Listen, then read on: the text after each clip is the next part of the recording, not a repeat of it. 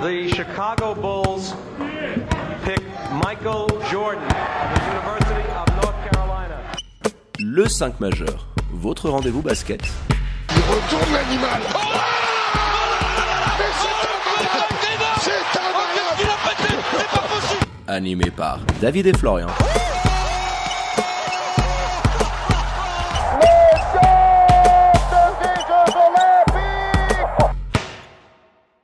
Bonjour, bienvenue dans le 5 majeur, l'émission qui dit tout haut ce que le monde du basket pense tout bas. Et comme d'habitude, pour m'accompagner aujourd'hui, votre expert basket préféré, Hello mon Flo, comment il va? Salut David, salut les amis. Eh ben écoute, moi ça va bien. J'espère que tout va bien aussi de votre côté. Pour nous écouter, c'est en podcast, hein, c'est en de confinement sur les diverses plateformes d'écoute. Et pour nous suivre, rendez-vous sur les différents réseaux sociaux de l'émission, hein, at le 5 majeur. Tout en lettres. Twitter, Facebook, Instagram, hein, vous connaissez tout ça. Sans plus tarder, Flo, on va ouvrir notre page. Welcome to the NBA. Jingle. Zion for four for four. Welcome to the Et aujourd'hui dans le 5 majeur, on va se prendre un petit peu pour Madame Irma, mon Flo, avec un petit épisode de basket fiction hein, qu'on avait dans la tête depuis un petit moment. En ces temps de confinement, ça va nous faire du bien.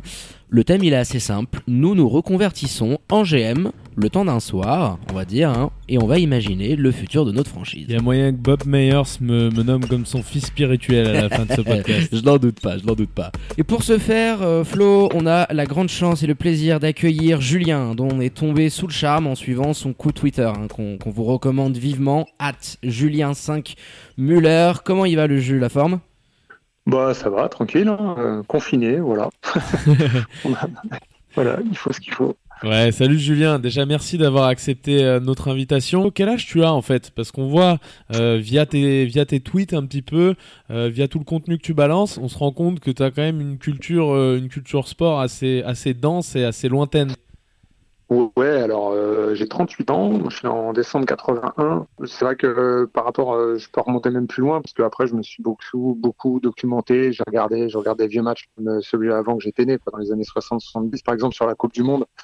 Euh, je me suis tapé les matchs, tous les matchs depuis la Coupe du Monde 62. C'est vraiment ma passion. Je regarde tout, j'essaie d'analyser, de comparer les époques, tout ça. Donc euh, voilà. À côté de ça, j'ai aussi écrit des bouquins. Un petit peu l'idée de, de de mon travail de tweetos, on va dire. Bah, c'est impressionnant. hein. Et puis je te disais, le, le- Ouais, le- bah, le trade que tu avais fait sur la Coupe du Monde 98, vous allez y perdre une demi-heure, mais replongez-vous dedans parce que voilà, enfin moi j'avais euh, j'avais 8 piges à l'époque et se voilà se replonger dans, dans cette compétition qu'on avait organisée, c'était assez dingue. Allez, on va quand même retourner à la balle orange. Alors messieurs, même s'il y a cette histoire de confinement, on a décidé de faire une petite émission euh, avec pas mal de, de- de catégories dans lesquelles on va essayer un petit peu d'imaginer et de, et de donner les, les- les joueurs qu'on a choisis. La première, messieurs, c'est la suivante. Vous êtes le GM d'une toute nouvelle franchise. Allez, on va prendre l'exemple des Seattle Supersonics que tout le monde euh, veut le voir revenir. Tous les joueurs en activité sont disponibles dans une gigantesque draft. Euh, quel joueur sélectionneriez-vous pour voilà, bâtir la future dynastie de, de votre franchise Donc on, on- on va partir sur un top 5, commençant par euh, euh, le, cinquième élément. On va faire un petit tour de table. Et puis comme ça, on continuera euh, ju- jusqu'au meilleur joueur. Allez, on va commencer par toi, Julien. Si tu pouvais nous donner un petit peu euh, qui, qui, qui tu prendrais dans ton équipe. Alors, j'ai pris Jamorant. C'est un joueur qui a énormément de, de flow, de style. Il est vachement, voilà, il dégage, il a un charisme. Euh, rien que ses actions ratées, là, ses dunks, euh, il est explosif. Il, je pense qu'il peut ramener du monde sur une nouvelle franchise. Il faut, voilà, il faut quelqu'un de stylé, il faut quelqu'un qui est, qui a un flow. Le jour, le jour où il va euh, claquer ces gros tomards là qu'il a, qu'il a tenté à une main et qu'il a échoué sur le, sur le cercle, il va y avoir de l'humiliation. hein. Voilà, bah, déjà, celui à Phoenix, là, il était monstrueux. Sur Euh, Kevin Love, les gars. réussi.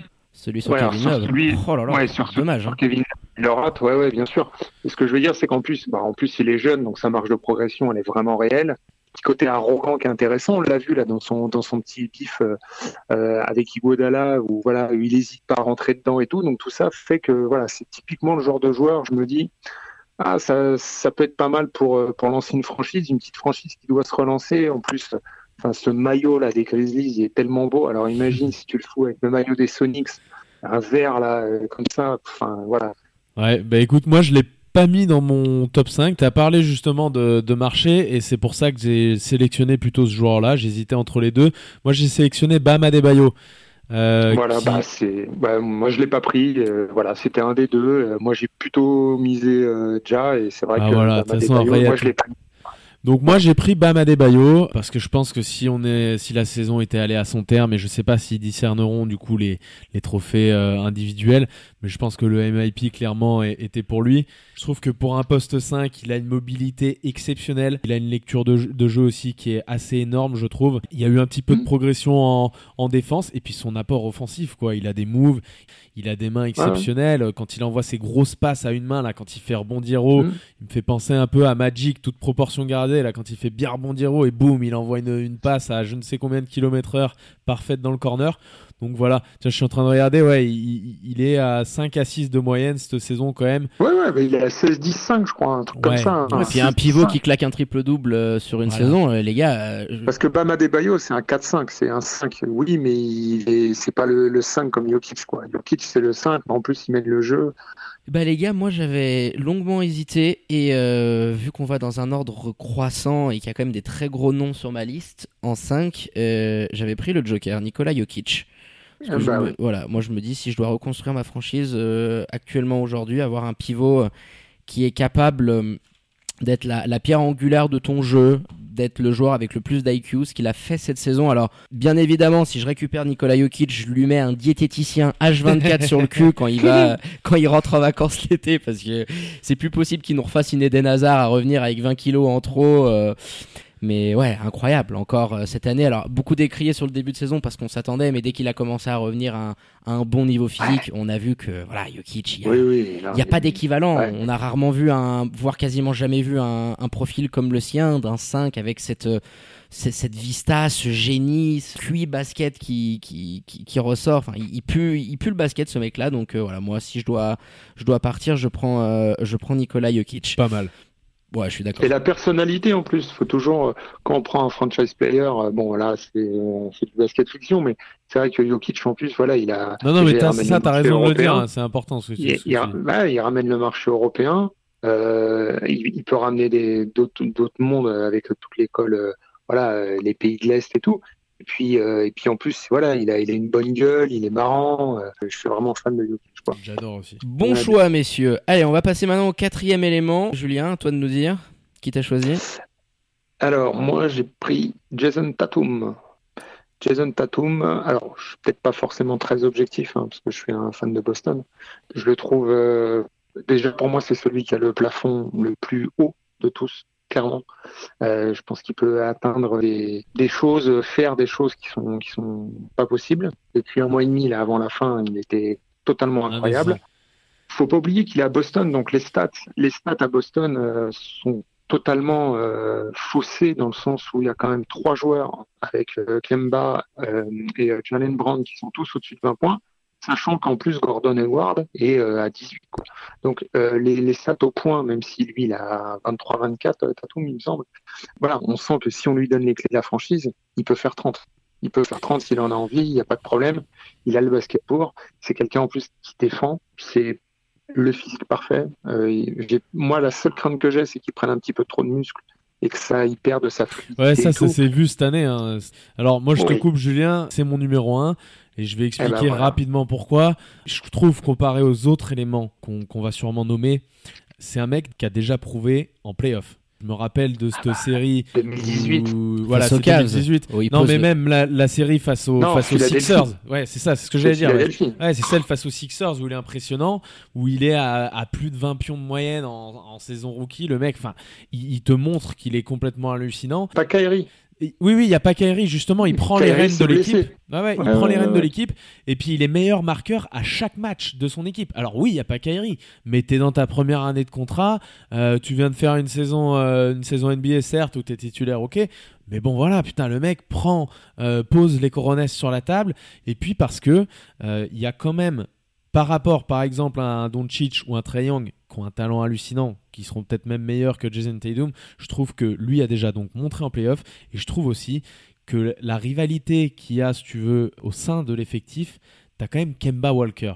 Alors, j'ai beaucoup de respect pour euh, Kristaps Porzingis, pardon, mais quand il arrive de New York, il n'y a pas, tu vois, il n'y a pas de legacy, il n'a pas gagné de trophée. Alors Kemba non plus, mais c'est un tout autre joueur, déjà All-Star, etc. Kristaps, il arrive un petit peu après une grosse blessure sur la pointe des pieds, donc c'est pas pareil. John Collins à Atlanta, c'est pas la même chose qu'un Kemba Walker.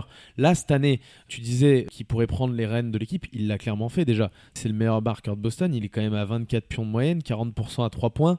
Il a progressé énormément défensivement et c'est lié, tu l'as dit, à sa musculature toute nouvelle. Moi, ce que j'ai juste un petit peu de mal, si je pourrais mettre un petit bémol pour finir, après je vais vous laisser la parole, c'est euh, son aspect euh, défense, si tu veux, sous l'arceau, et notamment sur cette ligne de fond quand il se fait enfoncer par des postes 4, parce qu'il a joué poste 4 pas mal de minutes, où c'est assez facile de lui rentrer dedans quand même. Et c'est pour ça que je pense aussi qu'il va prendre encore en musculature, et je dis aussi, Bah oui. attention, attention, Bah, euh, c'est au ça. niveau physique, qu'il n'y ait pas de pète. En plus, la NBA d'aujourd'hui tend vers ce que les mecs qui reprennent du physique de fou, et j'ai peur qu'ils en prennent et qu'ils perdent cette. Parce que tu regardes les, les vidéos de Kobe, celui qui s'en rapproche le plus de Kobe dans le basket, c'est Tatum. Il a trop de moves de Tatum, euh, de Kobe. Mais c'est incroyable.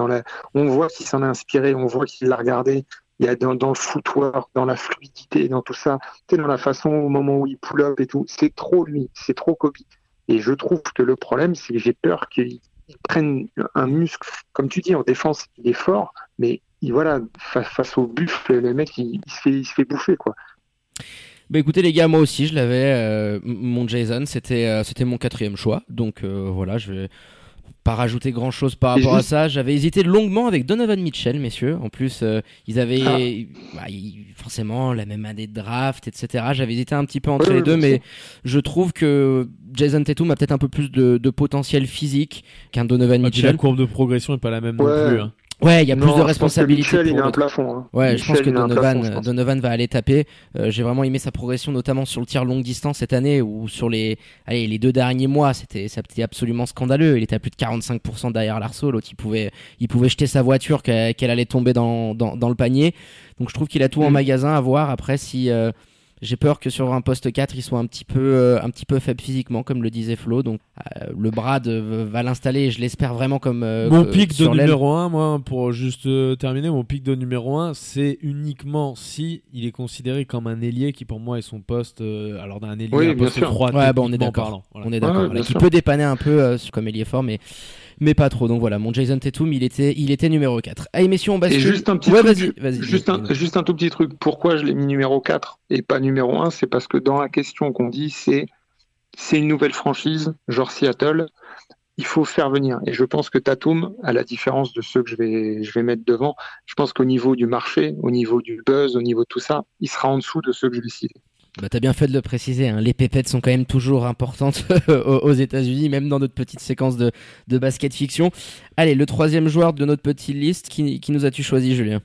Bah, alors là, j'ai fait dans l'original, euh, j'ai pris moi euh, Giannis Antetokounmpo parce que je me suis dit ce serait dommage de ne pas prendre le meilleur joueur du monde ou en tout cas un des deux trois meilleurs joueurs du monde qui a encore, euh, allez, on va dire 6-7 ans de, de très très gros basket s'il se pète pas quoi. Fait à Milwaukee en plus qui a un petit marché et on voit ce qu'il arrive à en faire. Et puis lui, l'avantage, c'est que vu qu'il peut jouer partout, ah ben, pour construire ton équipe, tu t'emmerdes pas, tu prends euh, où il y a selon les postes, et après tu lui donnes la balle à Giannis et il s'organisera tout ça.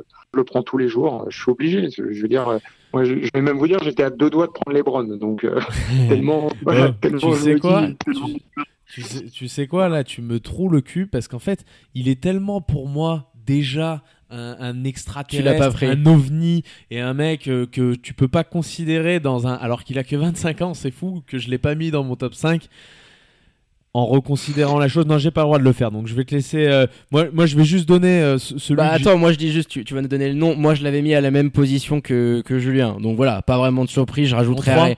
En je plus en 3. Donc voilà, le, le, le Greek Freak en 3 chez moi. Et puis euh, dis-nous toi qui, qui t'avais choisi du coup, Flo. Alors, euh, j'avais donné mon 5, euh, et ensuite j'avais donné mon 1, donc je vais vous donner mon 4. J'avais mis Trey Young. C'est le prototype même du joueur moderne. Mais ce qui m'embête un petit peu, c'est que voilà, il aura toujours du mal à, à défendre de par ses caractéristiques euh, physiques sur des gros meneurs notamment. Et quand tu as un gros bac court avec, euh, avec deux joueurs de niveau All-Star, ce sera un petit peu compliqué pour lui.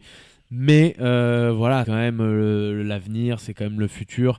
Et je, je vois pas non plus là où va s'arrêter sa progression. Moi, je l'ai pas mis parce que dans, dans, voilà, dans l'idée de construction, très bien, tu le, tu le prends. Évidemment, la salle, tu l'as remplie. tu vends des maillots, tu kiffes, tout ça. Est-ce que derrière, après, tu vas être compétitif tout de suite, sachant les carences qu'il a euh, défensivement et surtout le besoin qu'il a d'être entouré? C'est-à-dire que Triangle, s'il est entouré d'un très gros joueur, je pense qu'il peut, tout péter parce que il aura, voilà, il, déjà, déjà, on voit quand il est l'arme numéro un et tout est focus sur lui, il pète le score. Imagine si juste à côté, tu as un petit lieutenant qui est bien dangereux, les mecs ils vont pas pouvoir ils vont pas pouvoir se focaliser sur lui le mec il peut tout péter.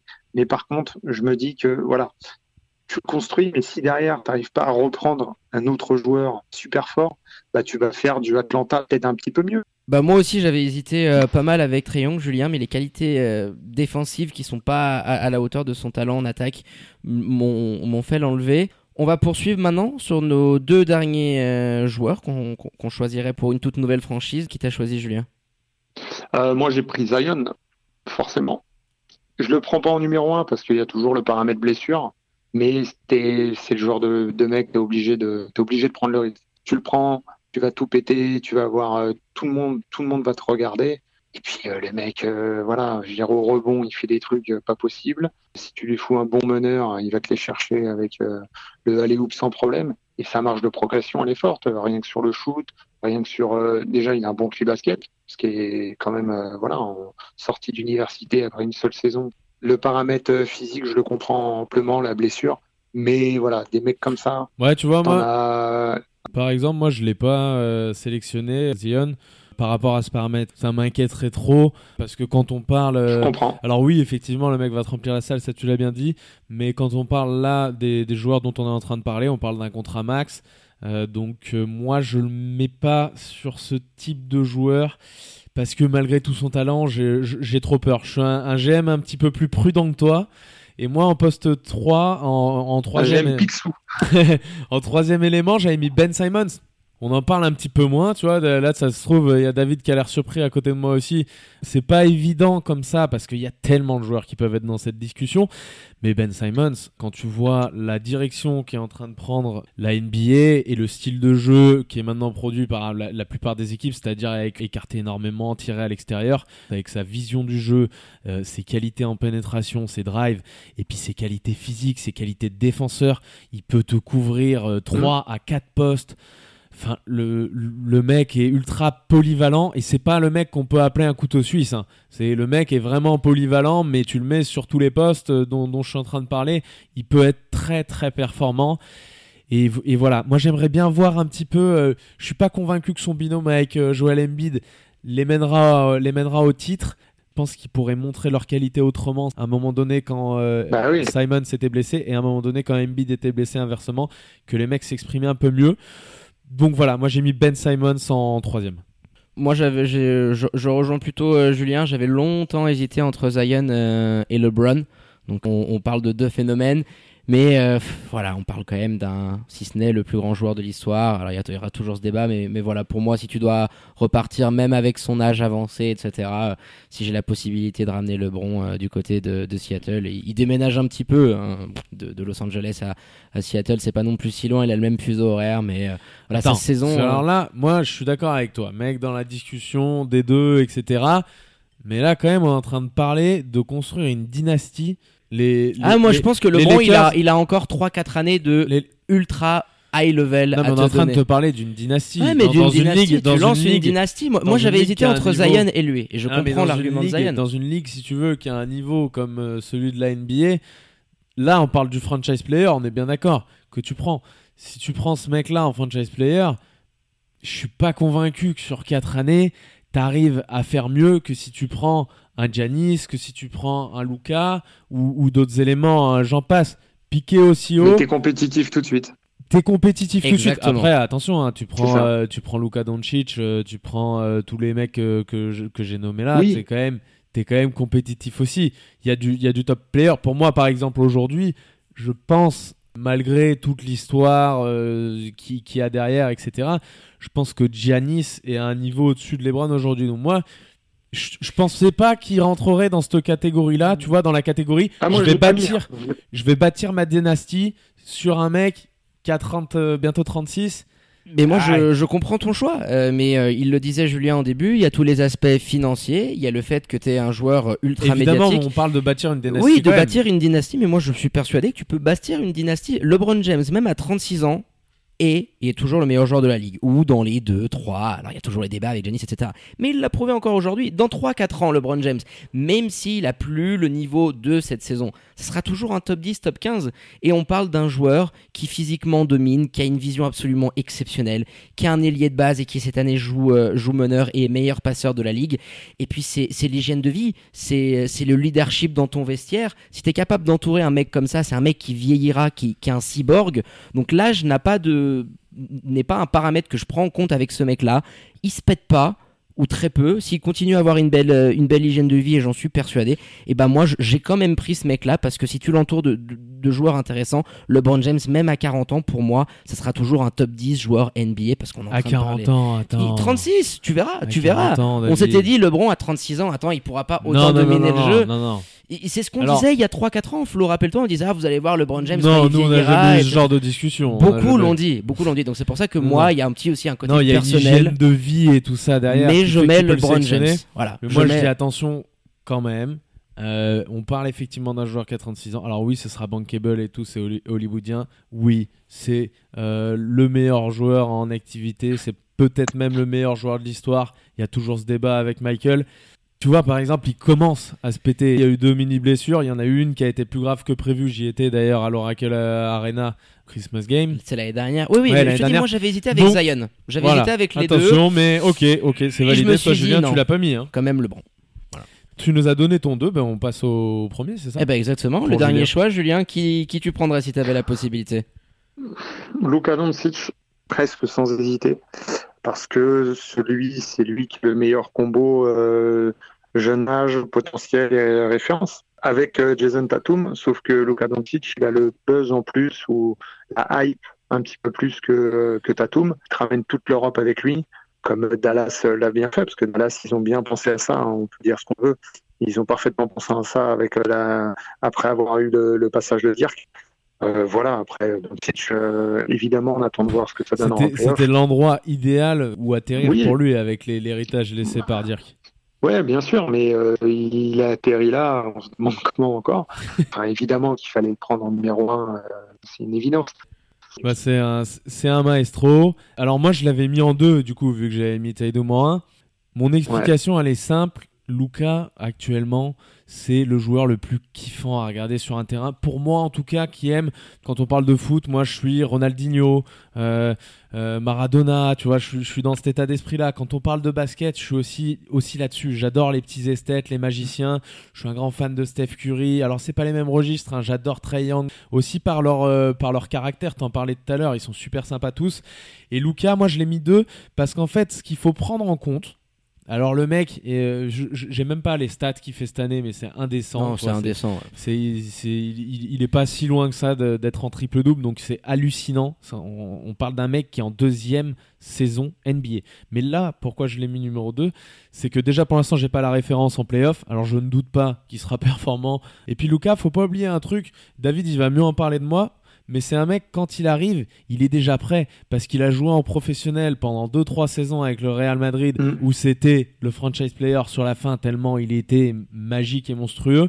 Mais c'est ce qui m'a fait un petit peu le mettre derrière. C'est le, le fait qu'il est déjà plus abouti au niveau professionnel comparé aux autres prospects dont on parle. Bah tu le disais, moi je l'ai mis en numéro 1 aussi, hein, sans aucune hésitation. Je finissais mes études, j'avais la chance d'être à Madrid. Par le hasard des choses, euh, en, voulant aller voir euh, s'entraîner l'équipe 1, je suis allé voir l'équipe 2 à l'époque. Et puis en, en me rendant compte que j'avais fait l'erreur, j'allais me barrer. Et puis euh, un des mecs, me- je demande une question à un des intendants en disant c'est c'est qui le petit minot là-bas? C'est le fils du coach.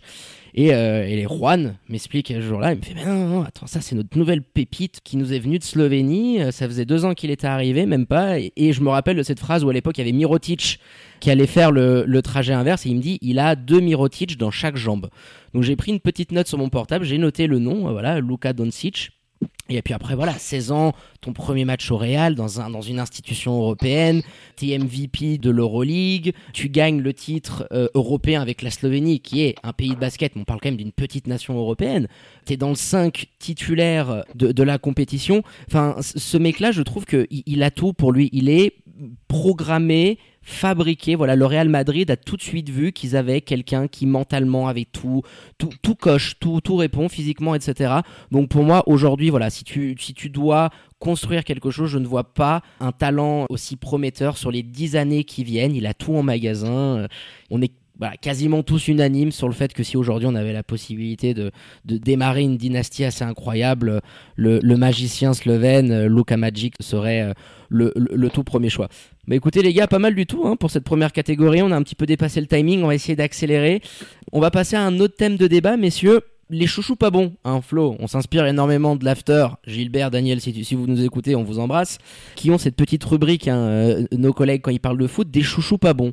Tu sais, de ces joueurs qui sont quand même professionnels, donc on peut pas non plus leur tailler dessus. Mais voilà, un petit peu euh, raillés pour certaines raisons, mais qui ont malgré tout notre affection. Donc on va faire un petit spécial euh, chouchou pas bon. Qui tu nous as choisi, euh, choisi Julien? Ça nous intrigue un petit peu là. On est sur trois joueurs là. hein. Ouais, trois joueurs euh, chouchou pas bon.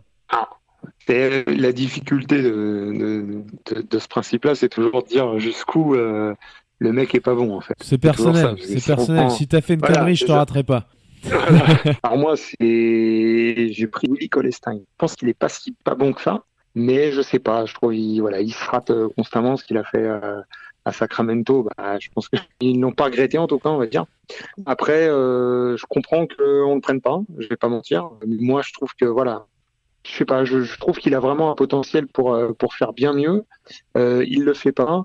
Euh, on va voir. J'aurais bien voulu voir ce que ça donnait euh, à Dallas maintenant. Euh, je sais pas. Je sais pas ce que vous en pensez comme chouchou pas bon. Ouais, bien, si ça bien. rentre clairement dans la mis, catégorie. Ouais, ouais, je, l'avais mis dans un de mes listings. J'en avais, j'en avais fait une dizaine, mais ouais, ouais, Willy Collenstein, clairement un petit chouchou pas bon. Donc euh, très, très bon choix, mon jeu. Qui t'avais choisi, mon Flo, toi, du coup En 3, j'avais mis J.R. Smith. Ah, salaud Ah, tu l'as mis aussi Ah. Alors, Ah là là. qui a, qui a eu euh, la carrière qu'on connaît, hein, qui, a été, qui a été monstrueux par moment, mais qui est un petit peu raillé, notamment après cet épisode de- du rebond où il voit pas le chrono, etc., avec les Browns face aux Warriors. Tu vois derrière la tête de LeBron qui a été repris, repris sur les réseaux sociaux, et depuis il est, il est moqué et raillé, mais euh, c'est quand même encore, tu vois, si je devais relancer encore une franchise pour encadrer un petit peu la jeune garde, c'est encore un mec que je prendrais de par son expérience, c'est un mec qui sait gagner. Ah, C'est un pétard C'est un mec- aussi. Et hein. c'est un mec qui a eu, qu'on se le dise, hein, il y a eu euh, LeBron, il y avait Kyrie, mais J.R. Smith, il a une importance dans les séries, et pas que cette année-là, hein, parce qu'il y a, il tout un, épisode entre les Warriors et Cleveland dans les séries qui perdent aussi, mais il a eu une importance qui était euh, quand même derrière, ce duo, parfois au-dessus de celle de Kevin Love. faut bien se rendre compte quand même que ce mec-là, c'est pas n'importe qui, et je trouve qu'il est souvent moqué. Ouais, moi j'aime bien parce qu'il y a ce côté. Alors, il y a ces, ces- Tu l'as ces- mis en ces- combien, ces toi? années fantastiques. Moi, je l'avais mis, euh, je l'avais mis en 3 aussi, mon, euh, mon, mon JR, parce que voilà, le pétard ambulant. euh, on se rappelle tous le 2016 quand il est complètement fracasse au whisky, le t-shirt torse nu, le Barack Obama qui demandait à JR de remettre son, son shirt. Et, ouais, et puis moi je me rappelle d'un sacré coup de chauffe bah, contre les Celtics, justement, Julien, tu t'en rappelles, avec des tirs absolument dingues. LeBron le disait, c'était un des rares joueurs qui pouvait prendre feu dans n'importe quelle position. C'est-à-dire que voilà, il restait 3-4 Ah oui. secondes, tu lui filais le ballon et puis JR il trouvait quelque chose. Il avait beau être à 3-4 mètres derrière la ligne, rien à foutre, marquer, rien à, fait, à fiche. Donc plus les shoots étaient durs, plus il les mettait. Mais voilà, il y avait ce côté un petit peu où de temps en temps, tu avais les fils qui se touchaient. Mais euh, voilà, JR était, était vraiment pas mal dans, dans cette catégorie-là. Donc je te rejoins mon flow euh, avec euh, notre chouchou pas bon. Allez, deuxième de, de ton top 3, euh, Julien? Alors moi, j'ai pris Isaiah Hartenstein de Houston, Pareil, ce grand dadais. Pareil. pareil voilà. en numéro Ce 2. grand Costaud, dadais. les gars. là. Bah, franchement, ah, il est pas bon, mais il est pas bon, mais, mais t'as envie qu'il soit bon.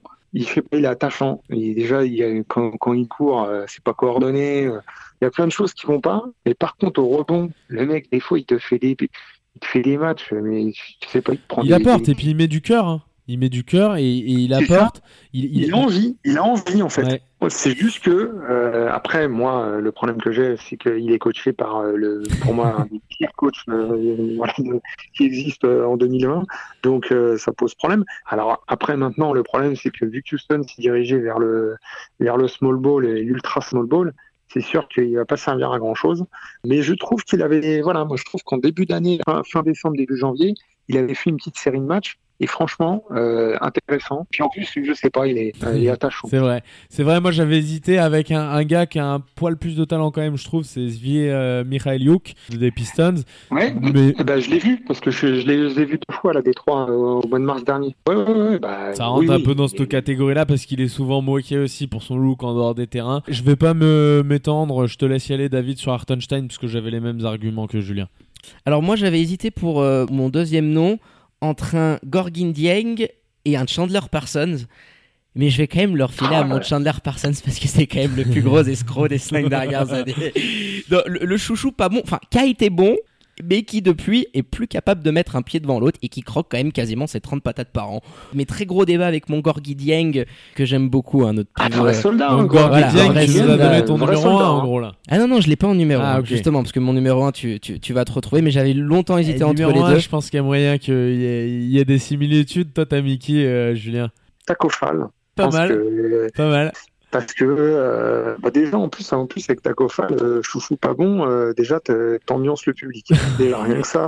Non mais déjà Ah ouais, ouais. non mais tu vois, je pense qu'il est pas bon. Je pense, et en plus je l'ai vu euh, parce que je, je suis à la marche madness pas bon t'es attaché à eux. Bon bah Tacofal euh, voilà euh, Ah, ça rentre j'ai envie dans. qu'il réussisse je sais pas je sais pas. Je- j'arrive pas à savoir si c'est un vrai chouchou pas bon ou pas. Ah, je pense que c'est un bon petit chouchou pas je bon et puis ça, mais ça, ça rentre bien Ouais, dans ouais, cette je pense qu'il est catégorie quand même. ouais. Je pense que je connais David, il doit peut-être avoir le même que moi. C'est le, sp- le père spirituel de Taco Fall. C'est celui qui est, il est bon, il est bon, tu vois, Ah, mais il est, est. il est tout le temps raillé. Il est Javel. le temps- Ah, est je l'avais hésité pour mon numéro 1, Ouais. mais je ne l'ai pas en numéro 1. Voilà, Javel McGee, t'es obligé quand tu suis un peu en plus ces épisodes du Shaq avec le Shaq Tin Full, t'es obligé Javel McGee de, le- de il l'intégrer. est dur hein, chacun Ah, Il est il est dur, hein. super dur parce que en plus c'est un- que- c'est un joueur plein de franchises. Il en a parlé Javel McGee. Il y a Steve Kerr aussi qui avait donné une super euh, tribune au Huffington euh, Post là-dessus. Il expliquait que en fait ils en ont profité les Warriors et ils l'ont récupéré avec un petit peu le, le moral à zéro et tout ça parce que les franchises considèrent énormément ce qui se passe dans la presse, la hype autour des joueurs et Javel McGee était raillé par le Shaq dans ses épisodes hebdomadaires. Et, et ça a joué vraiment à la fois sur son moral, sur son entourage et ses proches. Alors il faut avoir effectivement un petit peu de, de second degré pour prendre le Shaq à la légère, mais il a été quand même euh, limite et assez lourd par moment avec Javel McGee, Ouais, qui est quand ouais, même un gros pas- joueur avec un palmarès quand même plutôt sympathique en plus. Il y a quelques petites Ouais, bagues. il a été bon partout. Hein. Il a été bon à Washington. Quand il était à Washington, il faisait le taf. Quand il était à Denver, il faisait le taf. Je suis désolé, je trouve que à Golden State, dans son rôle, il est resté, il a fait ce qu'il avait à faire. Et aux Lakers, euh, il fait ce qu'il a à faire. Moi, je trouve que Shaq, il a, voilà, il a trouvé sa target et ça n'a pas été. Ouais, ça faisait du buzz et du coup il en a, il en a profité. Ouais, il en avait profité un petit Mm. peu. Eh ben écoutez les gars, moi j'avais longtemps hésité avec lui, mais je vais prendre un de mes joueurs qui était vraiment un de mes chouchous euh, et, et dont on parle plus beaucoup dernièrement. C'est mon Deli, c'est mon Mathieu Della Vedova. Parce que Ah, euh, parce Ah, que on parle d'un joueur qui a moins de 20 minutes en carrière. Alors le, le- le- côté chouchou pas bon, je peux comprendre qu'on puisse éventuellement le, Ça rentre, le, ça le rentre. critiquer, mais voilà, moi j'adorais le voir jouer sur un terrain parce que il se donnait toujours à fond. Alors même si des fois il se faisait manger par Steph Curry, notamment ses finales euh, de, Ah de- de 2015, de 2016, mais, mais l'engouement et en fait l'énergie qu'il mettait sur le terrain, bah moi je kiffais, je m'identifiais beaucoup à, à, à ce joueur-là qui était Surtout- pas le plus talentueux. Surtout, c'était exceptionnel. tu parles des finales face à Steph, c'était exceptionnel parce que deux années d'affilée, les deux années où il y est, il fait, euh, il fait un game one exceptionnel où je crois qu'il fait cinq interceptions euh, une année dont je parle et l'autre six interceptions sur Steph Curry uniquement où c'est 4 et 5, j'exagère peut-être un peu, mais à la fin, il te sort une conférence de presse où il te dit ouais c'est bon là j'ai compris et tout comment ça marche. ouais, il rentre dans cette catégorie. Au début, j'étais pas d'accord en fait s'il rentre dans cette catégorie. Il sort dans cette catégorie, donc j'aimais bien mon délit, voilà, le, le joueur parfait. euh, Vraie petite fouine. Ouais, la vraie petite Le vrai fouine, le, le vrai soldat par excellence. À donc, euh, l'Australien, quoi. Exactement. L'Australien. Donc moi je kiffais, je kiffais vraiment bien. Allez messieurs, on va poursuivre notre petit débat. Cette fois-ci, je vais vous demander quel joueur au palmarès toujours vierge de bague doit absolument se retirer selon vous avec un titre euh, sans di- On va donner, je pense, le top 3 dans l'ordre direct et on justifie sur notre numéro 1. Julien, c'est à toi. Ok, numéro 3, je mets Giannis. Numéro 2, je mets Harden. Et numéro 1, je mets Westbrook. Moi, numéro 3, je mets Demar DeRozan. Numéro 2, je mets James Harden. Et numéro 1, je mets Damian Lillard. Pas mal les gars, alors moi il y a un petit côté nostalgique que j'assume complètement. Euh, numéro 3 Westbrook parce que euh, voilà MVP la saison en triple double c'est quand même énorme. Numéro 2 Melo parce que je trouve que c'est toujours pas normal qu'il ait pas eu de bail. Et numéro 1, parce qu'on a fait l'émission il y a pas longtemps, mon Vince Carter. qui Ouais. techniquement n'est toujours pas à la retraite, parce que la saison, on ne sait pas si elle est finie ou pas. Donc on peut pas toujours dire qu'il est officiellement à la retraite, donc on ne sait pas éventuellement. Julien, ton numéro 1, toi, c'était qui déjà C'est Westbrook. moi. Eh bah allez, vas-y, t'argumentes sur C'est Westbrook. Westbrook euh, bah parce que euh, déjà parce que j'adore le joueur euh, malgré tous ses défauts. hein, je, je suis bien conscient de ses défauts. Je trouve que voilà c'est un joueur il est irréprochable euh, dans, dans ce qu'il donne dans le basket. Alors pas il a bien sûr il fait des conneries et tout, mais je parle dans, dans l'énergie, dans l'envie qu'il a. Je trouve que c'est comme ça qu'il faut jouer au basket. Euh, c'est voilà on donne tout sur le terrain. Après, en plus, c'est quelqu'un qui a un nombre de haters euh, pas possible, et c'est pour ça que j'ai rajouté Arden en deuxième position, parce que c'est les deux joueurs qui, cristallisent le plus, qui sont le plus clivants. Et je me dis que s'ils ont une bague, s'ils la gagnent, après ils peuvent regarder tout le monde et ils leur nez, quoi. Et Westbrook, s'il gagne le titre, bah, voilà, on pourra plus dire oui, mais Durant a gagné. Non, Westbrook il aura gagné. Plus s'il gagne, c'est obligatoirement que Westbrook aura été bon. Ils peuvent pas gagner si Westbrook n'est pas bon. Donc euh, voilà, moi c'est Westbrook. Et à titre personnel, j'ai envie que ce soit Westbrook.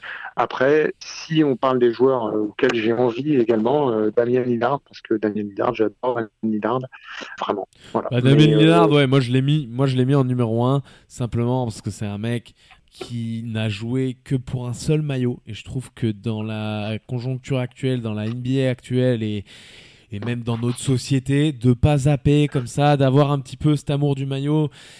Il a jamais râlé, il y a eu des désillusions, il y a eu euh, voilà des départs qu'on fait que tu t'es dit putain le mec c'est sûr il va demander à partir etc. Il a jamais eu un mot plus haut, plus haut que l'autre. C'est un talent monstrueux. Là je suis devant ses, ses quatre dernières saisons, il tourne à 26 points euh, de moyenne minimum. Il fait même deux Puis saisons à côté 27. clutch, quoi. Aujourd'hui, euh, C'est clutch monstrueux, Wow. c'est clutch monstrueux. hein. On se rappelle de sur sur mon PJ, mon PJ s'en rappelle encore. mais donc, tout l'état de l'Oklahoma aussi, hein, que donc- ça l'a envoyé à LA. Non, et puis et puis il y, y a ça, tu vois que il porte le poids d'une franchise sur ses épaules à une époque. J'aime beaucoup CJ McCollum, mais à une époque où là pour aller gagner un titre, si t'as pas un duo, tu vois, si t'as pas un LeBron euh, si t'as pas ou alors vraiment un, Giannis, mais je pense pas que Damien soit encore euh, dans ces sphères là. Et ben c'est co- c'est compliqué quoi. Et puis c'est un joueur dès sa deuxième saison, il arrive, il est rookie of the year, il est All-Star dès sa deuxième saison. Au bout de 3-4 saisons là, quand euh, Batum se barre aux Hornets et puis Aldridge aux Spurs, il devient franchise player dans sa dernière année de contrat rookie. À l'époque, c'était pas pareil, il y avait pas autant de d'éclosion de talent comme on voit maintenant avec les Doncic etc. C'était c'était assez fou de se dire ouais, ce mec là et puis il prend euh, l'équipe et puis dès sa première année en tant que franchise player, dernière année de contrat rookie, il est à 26 pions de moyenne quoi. Et voilà, c'est cet, Mm. cet amour pour la ville aussi, tout ce qu'il Ouais, fait pour la ville. fidélité, voilà. c'est rare. En, Je trouve, en- je trouve en ça autant, magnifique, ouais, donc moi je voulais le mettre à, à- à l'honneur, Damien Lillard en, en numéro 1. Bah écoute, t'as très bien fait. Alors moi, il y avait un petit côté nostalgique forcément vos joueurs. Euh, Westbrook, parce que de mon vivant, je, je n'aurais jamais pensé voir un joueur finir en triple double. Et on a dit que les Et numéros puis 1. Melo, euh, Melo, alors Vince Carter, je l'ai dit parce que Vince, euh, voilà, c'est celui qui m'a fait tomber amoureux de la NBA et, et c'est un joueur qui rentrera dans la légende et dans le Hall of Fame. Mais cette petite bague restera toujours euh, le petit pépin qui est, qui est pas vraiment avalé. Et puis j'avais hésité longuement avec Melo parce qu'on parle voilà, de, de deux joueurs qui ont marqué l'histoire, meilleur marqueur de Team US. Donc je me dis que ça les aurait encore fait plus rentrer dans la légende, mais on part déjà de joueurs assez exceptionnels. Et puis on va attaquer, messieurs, le dernier débat qu'on s'était dit. Si vous aviez un coach pour mettre à la tête de votre équipe, qui serait-il, Julien? Sans aucune hésitation, je prends Brad Stevens. Eric Spolstra, euh, je respecte énormément ce qu'il a fait avec euh, Miami. Alors t'as le euh, droit de valider que ton prospect, espèce d'enfoiré, parce que ça se trouve là il y en a un de nous deux qui a Eric Spolstra. hein. Eh ben voilà. Ah, Je vais dire, je vais dire juste Brad Stevens. Euh, J'en ai parce que euh, en fait j'ai hésité avec Brad Stevens, Spolstra et euh, Kenny At- Atkinson, pardon. Que je- en fait Kenny Atkinson, je embrasse. dans une autre. Non, mais je veux le voir dans une autre franchise, voir si c'était juste un one shot ou pas. Euh, Brad Stevens, voilà, ce qu'il a fait euh, avec Butler, ce qu'il a, ce qu'il fait avec Boston, c'est quelqu'un qui travaille intelligemment. Le mec est hyper, euh, hyper les gros joueurs. Il y revient, là, hyper euh, Kyrie, il fait une super série playoff. Euh, L'année dernière, c'est un peu compliqué. Stanis vraiment en marche. Avec en plus en changeant Kemba, à chaque fois il change de meneur.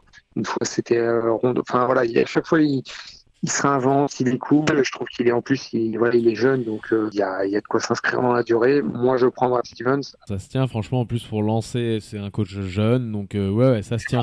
C'est d'ailleurs moi ce qui m'a fait choisir entre, euh, j'avais une hésitation entre Phil Jackson, pour ce qu'il a amené au jeu, le jeu en triangle, etc. J'en parle pas trop, on a dit qu'on parlait que de ceux qu'on avait choisis. Et je choisis Steve Kerr. C'est pour les mêmes raisons que j'aurais sélectionné Phil Jackson, sauf que Steve Kerr est plus jeune. C'est parce qu'il a complètement révolutionné le jeu et que ça plaise ou non, peu importe. Les Warriors, je me suis jamais emmerdé à les voir jouer, à dégainer derrière la ligne avec le mouvement qu'il peut y avoir. Il y a certaines similitudes d'ailleurs avec euh, Brad Stevens.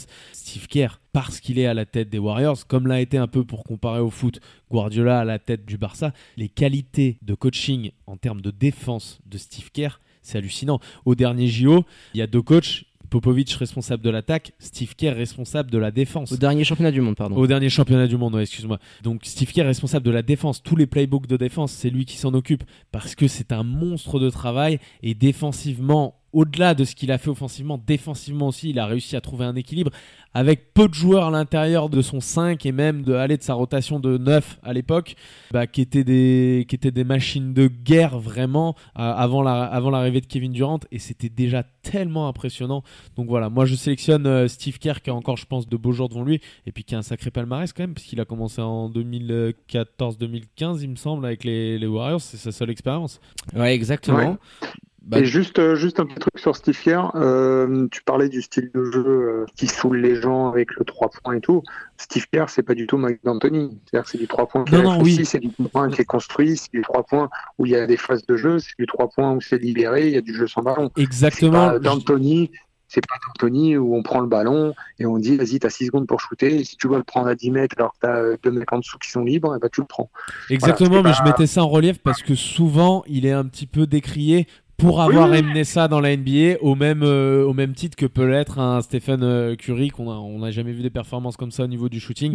Et, longue distance. Donc voilà Steve Kerr pour moi c'est même peut-être le meilleur coach tout confondu là sur ce qui reste sur le marché. Je le mets même actuellement au-dessus d'un Greg Popovich bah, étonné les gars, vu que vous m'avez piqué euh, Brad Stevens et Steve Kerr, moi en tant que coach, il y en a un que j'aimerais vraiment vraiment voir sur un banc et, et que j'ai énormément suivi, c'est mon Ettore Messina.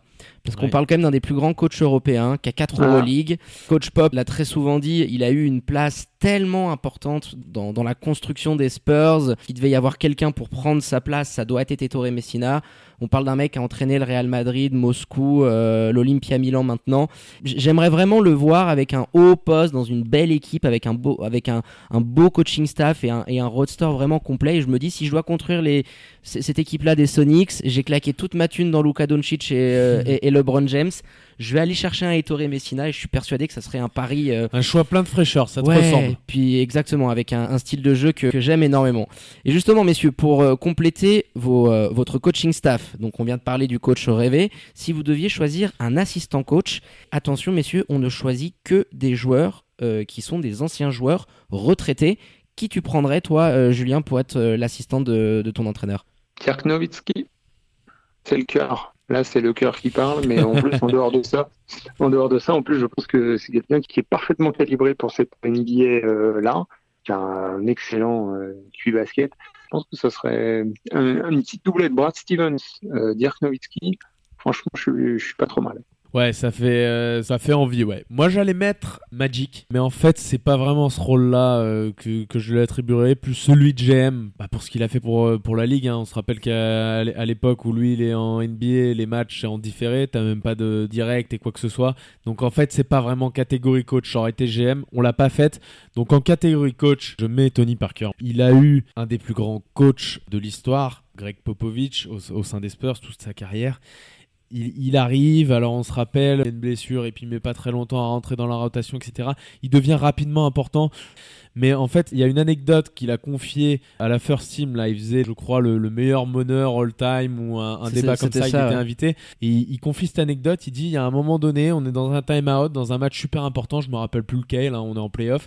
Et t'as Greg Popovich qui commence avec son tableau à envoyer un système. Et t'as Tony qui lui dit ta gueule. Il dit ça à Greg Popovich et il dit c'est moi qui prends les choses en main. Il va euh, faire euh, une action. Je sais, je sais même pas ce qui arrive derrière, mais c'est juste l'anecdote.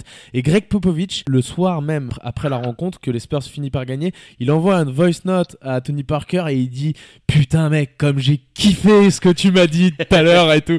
Et Tony Parker il disait c'est un putain de mazo ce mec là. Mais voilà Tony Parker parce qu'il a montré que c'était un vrai métronome et qu'il avait la science tactique, la science du Un jeu. Et je pense que ça ferait, ouais, et je pense que ça ferait un super, euh, un super coach. Alors, il a pris d'autres euh, directions maintenant en tant que président de l'Asvel, peut-être futur président de l'Olympique Lyonnais. On l'a vu.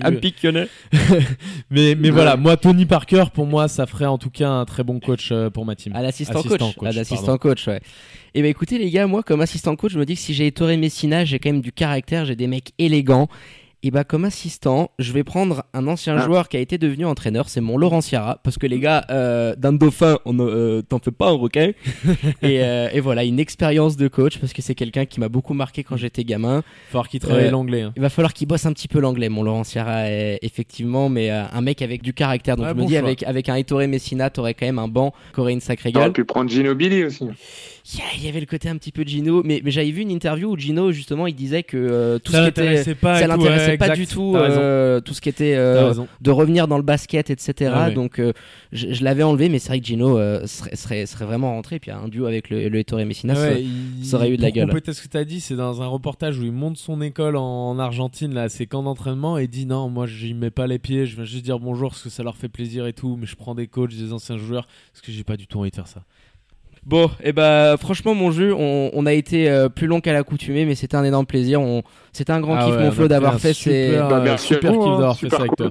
cet épisode de, de merci Basketball. Fiction. Bah, merci à toi. Donc, on invite tous nos auditrices et auditeurs hein, qui sont sur la communauté euh, Twitter à aller te suivre vraiment, que ce soit sur le basket, sur le foot, en ces périodes de confinement. On n'a pas grand chose à faire, donc si vous avez du temps, Allez lire allez Julien consacrer. Ouais, allez lire son, son compte, hein, at Julien5 Muller, hein, comme, comme l'ancien défenseur de, de l'Olympique lyonnais. Et euh, donc voilà, merci à toi, c'était vraiment un plaisir de Julien. t'avoir à l'émission. Allez, on clôture donc là-dessus cet épisode de basket euh, fiction, mon Flo, hein, très agréable. Merci à toi pour la préparation de cette émission, c'était un grand kiff comme d'habitude. Eh ben merci à toi David, puis ça y est, je viens de recevoir le texto de Bob euh, qui me disait effectivement euh, t'es bien mon fiston après celui-là. tu pouvais pas À bientôt les amis. Merci à toi, ciao ciao. Allez, euh, quant à moi, il me reste plus qu'à vous dire de voilà, prendre bien soin de vous, restez au maximum à la maison, utilisez bien les gestes barrières, lavez-vous bien les mains et à très bientôt pour un nouvel épisode du 5 majeur, l'émission qui dit tout haut ce que le monde du basket pense tout bas. Ciao ciao.